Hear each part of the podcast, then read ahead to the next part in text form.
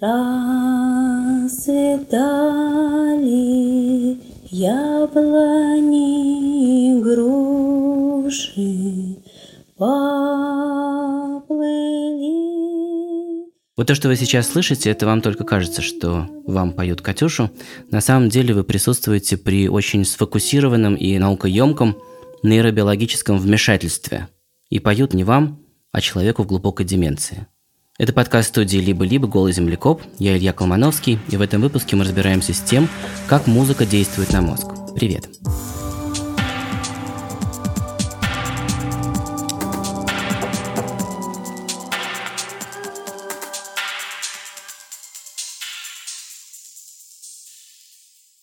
Юлия Ивановна прожила все 87 лет своей жизни в Рязани.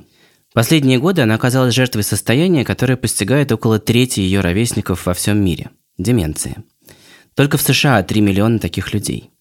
К 2050 году, то есть вот к моей старости, человечество настолько постареет, что во всем мире будет жить больше 150 миллионов таких людей. Юлия Ивановна перестала узнавать близких, потом откликаться на имя, а потом вообще разговаривать и ориентироваться во времени и в пространстве.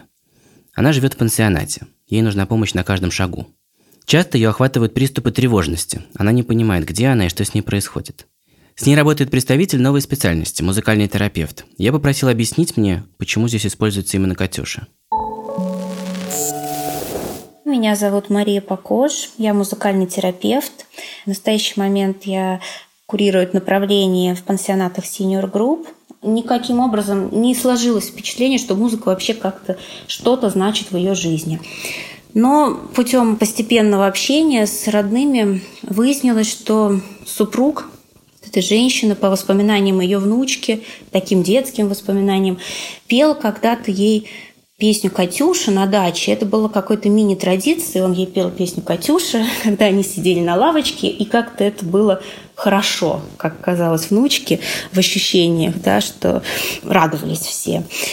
Ну, вот такая зацепка маленькая, вроде бы банальная песня, мы и так ее пели на группе.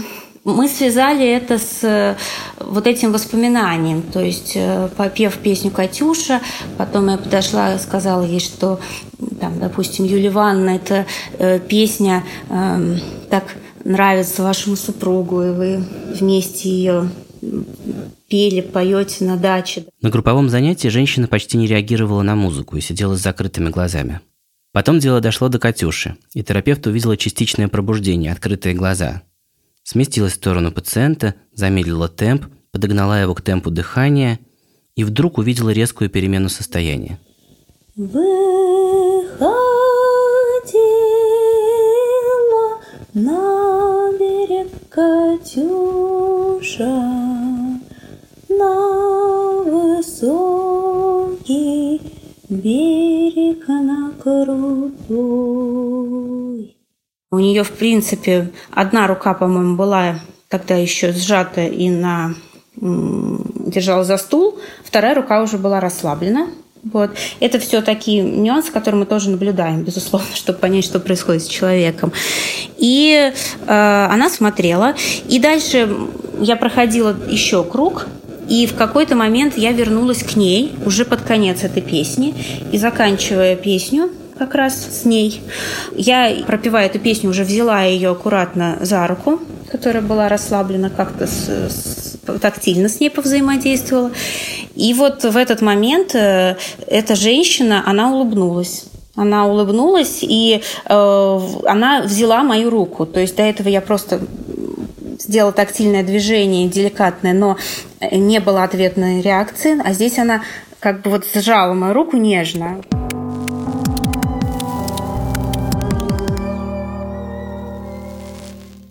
В мире вообще происходит бум музыкальной терапии. В США работает программа раздачи полутора миллионов дешевых айподов в домах престарелых. Я посмотрел несколько документальных фильмов последних лет, которых видно, как совершенно утратившие разум пациенты прямо после одного удачно подобранного трека начинают общаться, разговаривать, к ним возвращаются личности и воспоминания.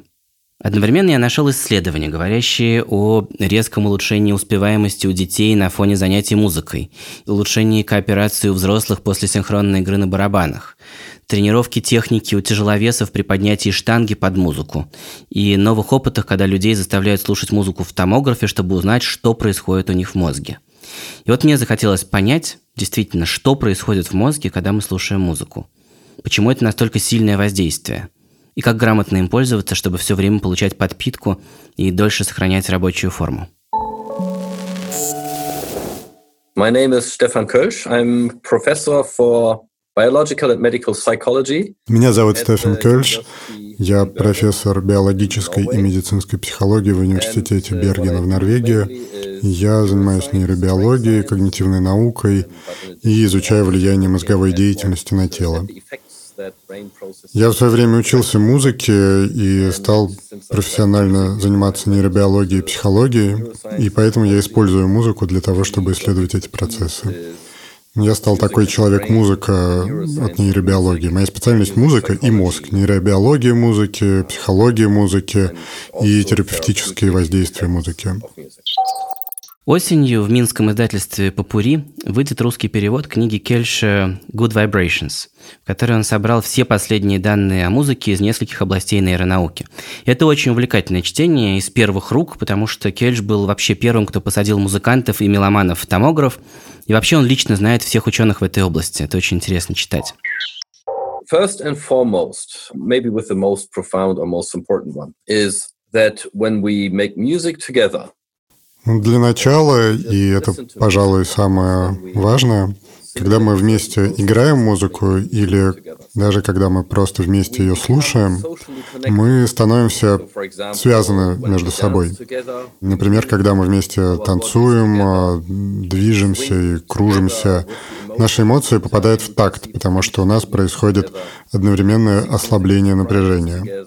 И как только мы начинаем вместе хлопать в ладоши, петь или танцевать, там, где было много отдельных «я», появляется «мы». Люди чувствуют себя частью некоторой группы. И, значит, ощущают себя социально взаимосвязанными. Они чувствуют свою связь с другими людьми, а это глубинная человеческая потребность и желание.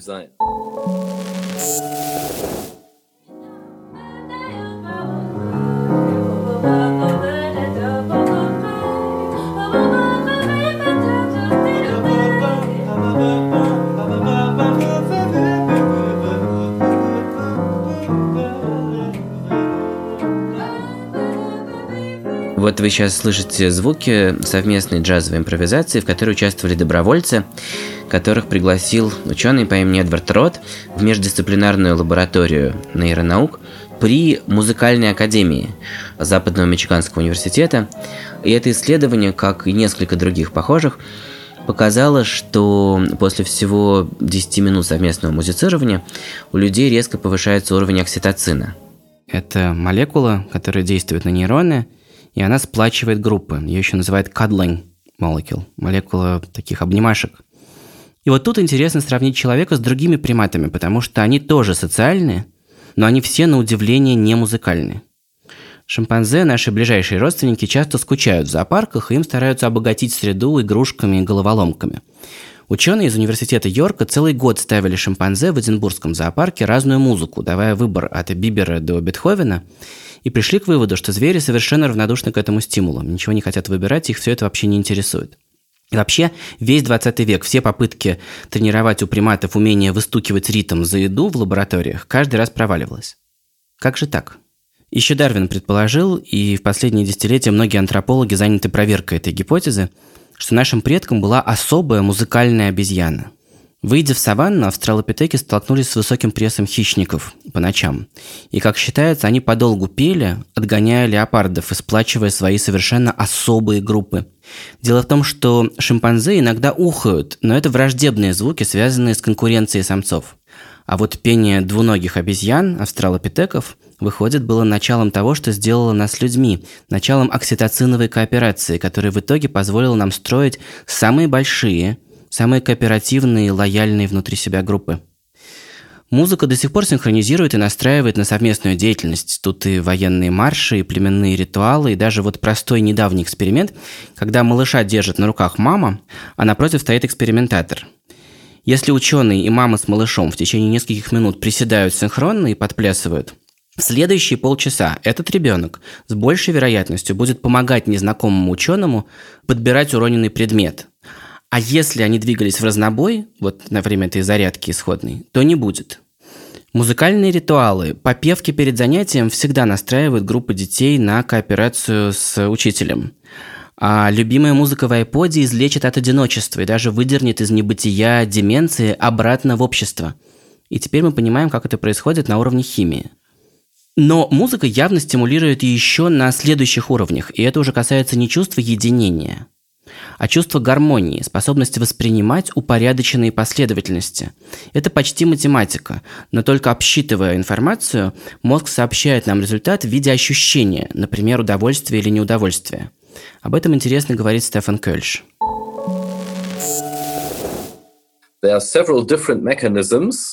Есть несколько разных механизмов. Э, например, то, что происходит, когда мы слушаем Баха включается игра наших музыкальных ожиданий. Музыка создает некоторое напряжение и затем оправдывает наши ожидания или наоборот, удивляет нас чем-то, чего мы не ожидали. И это переплетение и накопление напряжения и расслабления может быть очень красивым. Причем речь идет не только о красивых правилах, но и о красивых нарушениях. However, if something is only pleasant and beautiful and beautiful and pleasant, Потому что если что-то только приятное и красиво все время, нам это быстро наскучит. Нам в супе нужна приправа. Поэтому в музыке есть множество диссонансов, которые создают напряжение, и нам нравится, когда оно разрешается. Трагедия была бы скучной, если бы Ромео и Джульетта поцеловались, а их семьи помирились, и на этом все. Последние десятилетия ученые убедились, что в мозге вообще постоянно работает система предсказания будущего на основе выведенных мозгом закономерностей. Как выглядит тропа, ведущая к еде, и как выглядит тропа, по которой только что прошел леопард, а также как выглядит плохая бизнес-сделка и как выглядит хорошая, в поисках закономерностей мозг обрабатывает огромные массивы информации и часто выдает результаты в виде ощущения. В основе этого сигнала лежат игры мозга с молекулой дофамина – So, in terms of brain chemistry, the что касается химии мозга, то нейронные сети удовольствия и награды, или системы радости, как я их называю, используют нейромедиатор под названием дофамин. Опыты последнего десятилетия показали, что во время прослушивания приятной музыки эта система награды и нейромедиатор дофамин активируются. Мне кажется очень здорово, что наука доказывает это, потому что скептик э, задался бы вопросом, почему музыка должна приводить к активации этой древней эволюционной системы в мозге. Это же очень древняя штука, ведь э, система награды мотивирует нас на добычу еды, воды и секса. Причем здесь музыка? Почему происходит выброс дофамина во время прослушивания приятной музыки? Аспирант Кельши по имени Винсент Чанг проделал эксперимент, в котором напрямую в томографе наблюдал реакцию мозговых центров у добровольцев на прослушивание 750 главных хитов второй половины 20 века. Специальная нейросеть изучила 80 тысяч переходов от аккорда к аккорду внутри этих шедевров и вывела некоторые важные параметры. Кстати, теперь Винсент уверен, что нейросеть напишет хит не хуже, чем человек. Выяснилось, что людям нравятся два очень разных типа развития музыки, и вообще это две разных эмоции, два разных вида удовольствия. Бывает очень предсказуемый ход развития. Тогда на этом фоне людям нравится какая-то специя, перчинка, какой-то нестандартный неожиданный аккорд, например, доминант-септ-аккорд или нон-аккорд. А если перчинки нет, то им скучно. И это один вид удовольствия. А бывает другая ситуация. Весь ход из нескольких последних аккордов создает ощущение непредсказуемости. И тогда мозг начинает строить гипотезы, что может быть дальше. И вот тут и только тут, если реализуется самая предсказуемая гипотеза, срабатывает дофамин, и это видно на экране томографа. Я решил позвонить композитору Кире Ванштейн, которая делает музыку для подкаста «Голый землекоп», а тут я решил ее расспросить, как вот в какой-нибудь очень типичной поп-музыке могут быть устроены стандартные и нестандартные ходы для того, чтобы проиллюстрировать вот первый вариант удовольствия, о котором говорит Винсент Чунг в своей работе. Давайте возьмем какую-нибудь простую песню, вот, например, «Облади, облада». Так, и что тут происходит? Ну, то есть, смотрите, здесь они повторяют э, 8 счетов один и тот же аккорд. Так. И нам это интересно слушать, потому что там добавляются другие инструменты, но в целом гармонически ничего не меняется. То есть все довольно статично. Это тоника звучит. И дальше после тоники они переходят сразу на доминант септаккорд. И это не то чтобы распространенная последовательность. И в подтверждение ага. своим словам я могу привести статистику с такого интересного сайта Songs with the Same Chords. А, на этом сайте собрано огромное количество поп-песен и проанализировано, какие музыкальные последовательности в них используются. Угу. И вот такой переход от тоники к доминант септаккорду а, используют в 5% случаев. Ага, редкий переход, и в этом месте нам приятно. Значит, давайте еще послушаем.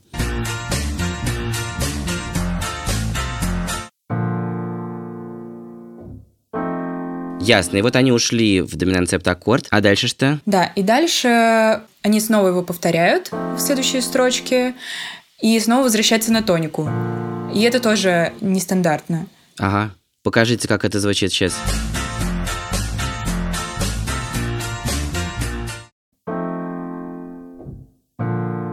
И это тоже нестандартный ход, да? Да. Если опираться на эту статистику, то это 7% случаев. Ага, мы уже попали в редкую зону, уже всего в 6% случаев был тот ход, а теперь дальше еще от этих 6% еще 7%. И вот мы уже испытываем ощущение той самой специи, видимо, о которой говорит Стефан Кёльш. Угу. Спасибо, это мне очень помогает. Это прекрасный пример. Да, ну а дальше в этой песне все более-менее стандартно, я имею в виду куплет. То есть там используется тот же септаккорд, но уже в более распространенном ключе.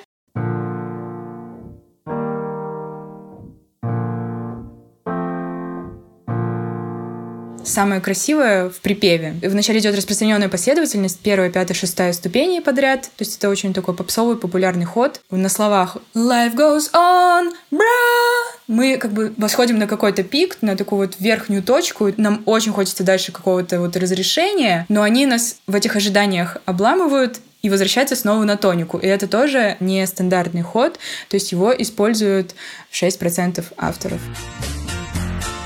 Ага, а как звучал бы более банальный ход? Ну, более банальный ход пойти дальше на субдоминанту.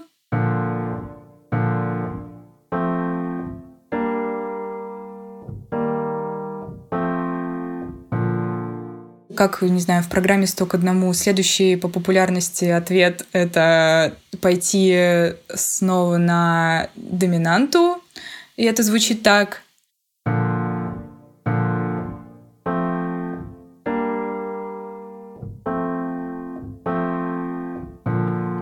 А они сделали? А ну они вот сделали вот так.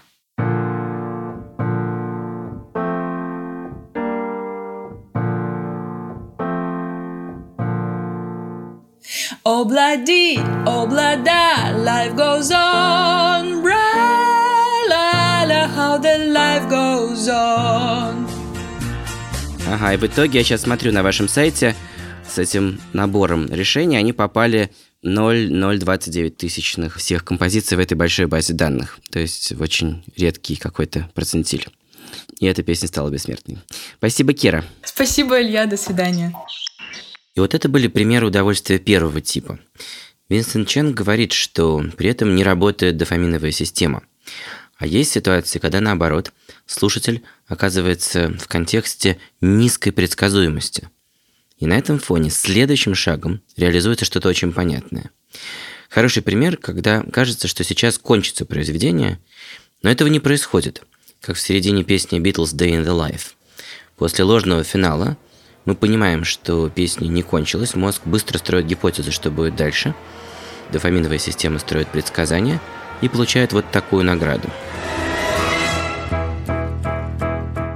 Дофамин миллионы лет используется для выживания, чтобы попытаться предсказать ближайший шаг на основе закономерности. И музыка – самое выразительное и простое проявление работы этой системы. Полигон и тренажер. Если нам грустно, скучно, если мы подавлены, музыка способна включить каскады медиаторов и наполнить пересохшее дофаминовое русло. Но это не все. Есть отделы мозга, которые отвечают за собственное вычисление, как устроена грамматика в этой музыкальной фразе и что считать более или менее вероятным. Стефан Кэш 20 лет назад стал изучать, как происходит этот анализ у людей. Давай им послушать сначала нормальные такие приятные последовательности. Вот, например, если мы пойдем от до мажора. А потом заканчивая эту последовательность неприятным неаполитанским так называемым аккордом – Вот послушайте то же самое от ля мажора. А теперь, если в конце ставим неаполитанский аккорд, Сейчас он объяснит, что происходит у вас в голове, когда вы слышите вот этот кряк в конце. I was looking at what happens in the brain when you hear an incorrect chord sequence. Я наблюдал за тем, что происходит в человеческом мозге, когда испытуемые слышали нелогичные последовательности аккордов в диссонансе и сравнивал это с эффектом от прослушивания логичных последовательностей аккордов. В обоих случаях слышны некоторые звуки. Разница только в том, что одна последовательность аккордов правильная, а другая нет. Я помню, что когда я анализировал эти данные, я вывел их на экран компьютера, чтобы обсудить их с директором отделения неврологии Института Макса Планка. Он вошел, посмотрел на энцефалограмму на экране и сказал, «А, это эксперимент с речью, а какой конкретно?» Я сказал, а, «Знаете, это вообще не эксперимент с речью, а эксперимент с музыкой». Он очень удивился, потому что это выглядело совершенно как активация мозга во время эксперимента с речью. Такая типичная активация выглядит совершенно одинаково во время эксперимента с речью и эксперимента с музыкой. Единственная разница заключается в том, что когда мы работаем с речью, мы всегда видим более сильную активацию в левом полушарии, а во время опыта с музыкой, наоборот, в правом. То есть на самом деле, когда мы слушаем и речь, и музыку, включаются особые зоны и в левом, и в правом полушарии. Но если это речь, то сильнее работает зона слева, а если музыка, то сильнее справа. И самое интересное, где конкретно находятся эти зоны – в XIX веке французский хирург по имени Поль Брака наблюдал несколько пациентов с повреждениями небольшого участка в левом полушарии, которые потеряли способность говорить. Это явление так и назвали афазия Брака. Стефан Кельш уже 20 лет назад начал видеть участок, который помогает извлекать из музыки смысл. Оказалось, что он в точности симметричен в зоне Брака, только находится в правом полушарии. В те времена наука сражалась с френологами, которые говорили, что разные шишки на поверхности головы отвечают за разные функции. Брака с его идеей, что самая важная функция так узко локализована, да к тому же и латерализована, то есть сдвинута на левое полушарие, да еще и с его коллегами шел против течения. Но он оказался прав во всем, и в подходе, и в выводах, надолго опередив свое время. Зона брака находится на поверхности одной из лобных извилин левого полушария. А что же находится на этом же месте в правом полушарии? Для того, чтобы подумать над этим, нам нужно представить себе времена, когда предки современных людей еще не были правшами, и обе руки играли одинаковую роль, а значит и оба полушария тоже были равноправными. Возможно, речи тогда еще не было.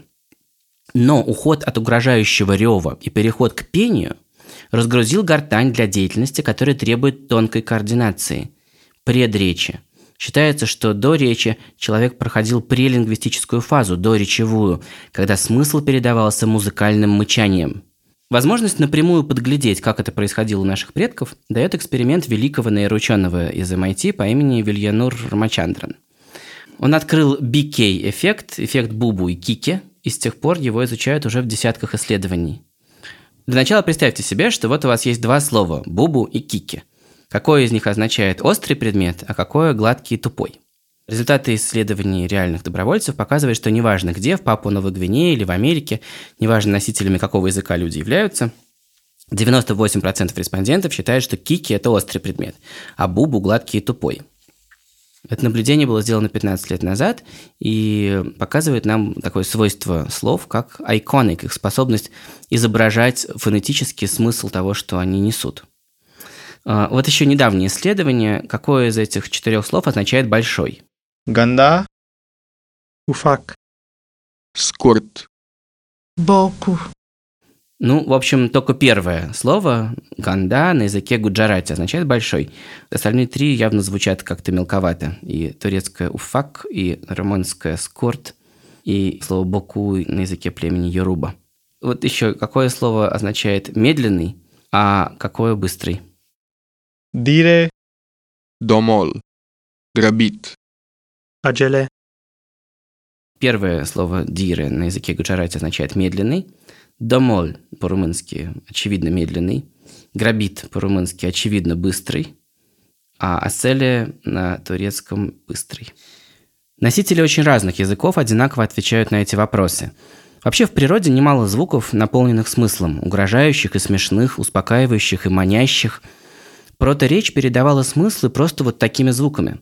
Каждый из нас проходит этот период, когда родители вынуждены общаться с нами не столько словами, сколько напевая, интонируя, передавая веселье или удивление интонацией. Музыка – это квинтэссенция таких вот цепочек смыслов. Стефан Кельш уже 20 лет назад начал видеть участок, который помогает извлекать из музыки смысл. И он обнаружил это вот когда давал послушать людям неприятные неаполитанские аккорды – Broca's area back then was known as a language area in the brain. Зона Брака тогда считалась языковой зоной в мозге. Я подумал, интересно, между музыкой и языком есть много всего общего. Есть различия, но по ощущению они очень похожи. Ведь и то, и другое происходит в течение некоторого времени, пока мы получаем фрагмент информации один за другим, и потом складываем эти фрагменты вместе. Это то, что делает зона брака. И там, и там есть э, мелодия, ритм, тембр и так далее. И я засомневался в том, что зона брака – это только языковая зона мозга. Я думаю, что сети, отвечающие в мозге за речь и за музыку, значительно пересекаются. Система языка в мозге является также и системой музыки, а система музыки – системой языка. Аспирант Кельша Винсент Чанг совсем недавно сделал еще одну работу, которая была опубликована в Nature Scientific Reports. И в ней он заставил внятно заговорить это вот правополушарное зеркальное отображение зоны брака. Он показал, что именно там живет смысл музыки, ее синтаксис. Профессиональным музыкантам сказали, что им нужно выучить язык марсиан, для которого ученые придумали специальную логику. После некоторой тренировки когда люди говорили, что уловили закономерность, им предлагали послушать тестовые отрывки этой вот речи. Вот так они звучат. И когда возникали отклонения от заданных правил, у испытуемых начинала звенеть именно правая музыкальная зона, хотя в звуках не было диссонанса, а только нарушение условной логики, о которой договорились в эксперименте. А зона брака в этот момент почти не работала. То есть ученые впервые смогли наблюдать в чистом виде работу древней доречевой музыкальной системы. Возможно, когда-то она занимала похожие участки слева и справа, но когда человек стал правшой и возникла настоящая речь, левые и правые участки поделили функции. Стефан Кельш, как брака, нашел людей с повреждениями в правой зоне, и они плохо воспринимают музыку, найти их было очень непросто, потому что человек, который перестал говорить, Э, его несложно обнаружить. человек, который после небольшого маленького инсульта разлюбил музыку. Э, не так просто его найти, но тем не менее из тысяч э, людей с инсультом Кельш нашел и таких. У них действительно не очень хорошо с музыкой. А понятно, что люди с инсультом, у которых повреждена зона брака, они плохо разговаривают.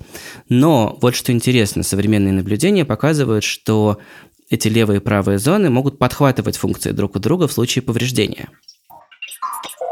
However, Uh, Есть одна очень интересная особенность у пациентов с повреждениями в зоне брака, у тех, кто переживает афазию. Они не могут говорить, и поэтому, когда вы у них спрашиваете, как вы себя сегодня чувствуете, они отвечают мычанием. Затем вы их спрашиваете, а можете спеть мне песенку «Happy Birthday to You»? И они поют. Happy birthday to you. То есть говорить они больше не могут, но могут петь. В своей книжке я в главе о неврологии подробно рассказываю о женщине, которая пережила инсульт и не могла больше говорить, но все еще могла петь. Это удивительно и, скорее всего, связано с тем, что речевая зона была повреждена, а музыкальная зона в правом полушарии все еще в полном порядке. И удивительно, как хорошо некоторые такие пациенты поют. Не все, но некоторые поют песни со словами и поют их настолько отчетливо, что даже представить себе нельзя, что у них серьезное нарушение речевой способности. И есть даже такая терапия, которая использует это, и вместо того, чтобы учить пациентов проговаривать предложения, она учит их пропевать. И есть еще множество примеров из разных областей. Заики начинают лучше говорить, когда они поют. Люди с болезнью Паркинсона, почти полностью утратившие подвижность, начинают танцевать, если им включить музыку, и это выглядит совершенно невероятно. Люди с болезнью Альцгеймера или люди в деменции, как вот Юлия Ивановна из моего примера из начала выпуска, им возвращается сознание, память, какие-то куски личности э, в момент, когда они слушают музыку. Как это работает, остается довольно загадочной э, темой, но вот есть такая гипотеза.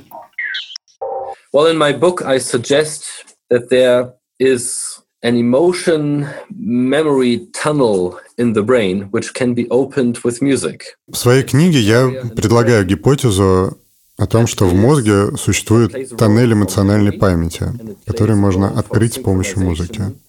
Похоже, что есть нейросети, которые отвечают сразу за несколько вещей. Эмоции, запросы из памяти, процессы предсказания близкого будущего и синхронизацию движений.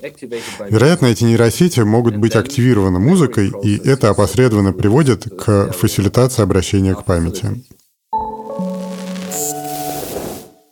Возвращаясь к тому, с чего мы сегодня начали, делается понятнее, почему, когда в старости начинают осыпаться когнитивные структуры, музыка помогает возвращать их, начиная с фундамента. Она, по сути, и есть фундамент, в котором замечательно сочетаются и эмоции, и социальные функции, и интеллектуальные. Но самое интересное, постепенно появляются сведения о том, что музыка имеет более прямое действие на нервные клетки и просто не дает им умирать. Об этом мне тоже рассказал Стефан Кельш. Эм, в одном из исследований ученые посмотрели на мозговой возраст пациентов, его можно померить компьютерной томографией. И они померили мозговой возраст у музыкантов-любителей, у профессиональных музыкантов, и они обнаружили, что мозг музыкантов моложе, чем у среднего человека. Это воздействие особенно ярко выражено у музыкантов-любителей, возможно, потому что они не испытывают всего стресса, который испытывают профессионалы, связанные с музыкой. И гипотеза состоит в том, что музыка может омолодить мозг и защитить его от дегенеративных заболеваний нервной системы. И это, опять же, наверняка связано с дофамином, потому что, когда мы играем на музыкальных инструментах или слушаем музыку, большое количество дофамина выделяется в мозг, а дофамин – это нейромедиатор, который отвечает не только за чувство радости, но и имеет прямое омолаживающее действие на нейроны, помогает сохранять мозг в молодом состоянии.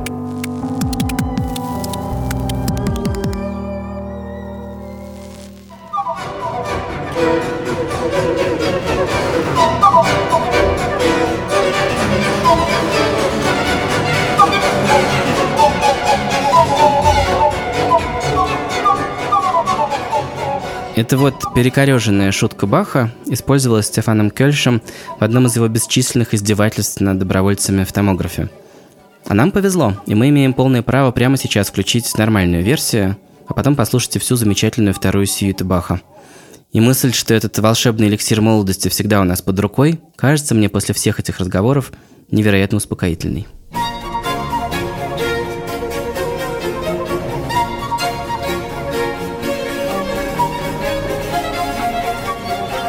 Это был подкаст студии «Либо-либо. Голый землекоп». Подписывайтесь на нас везде, оставляйте комментарии, ставьте оценки.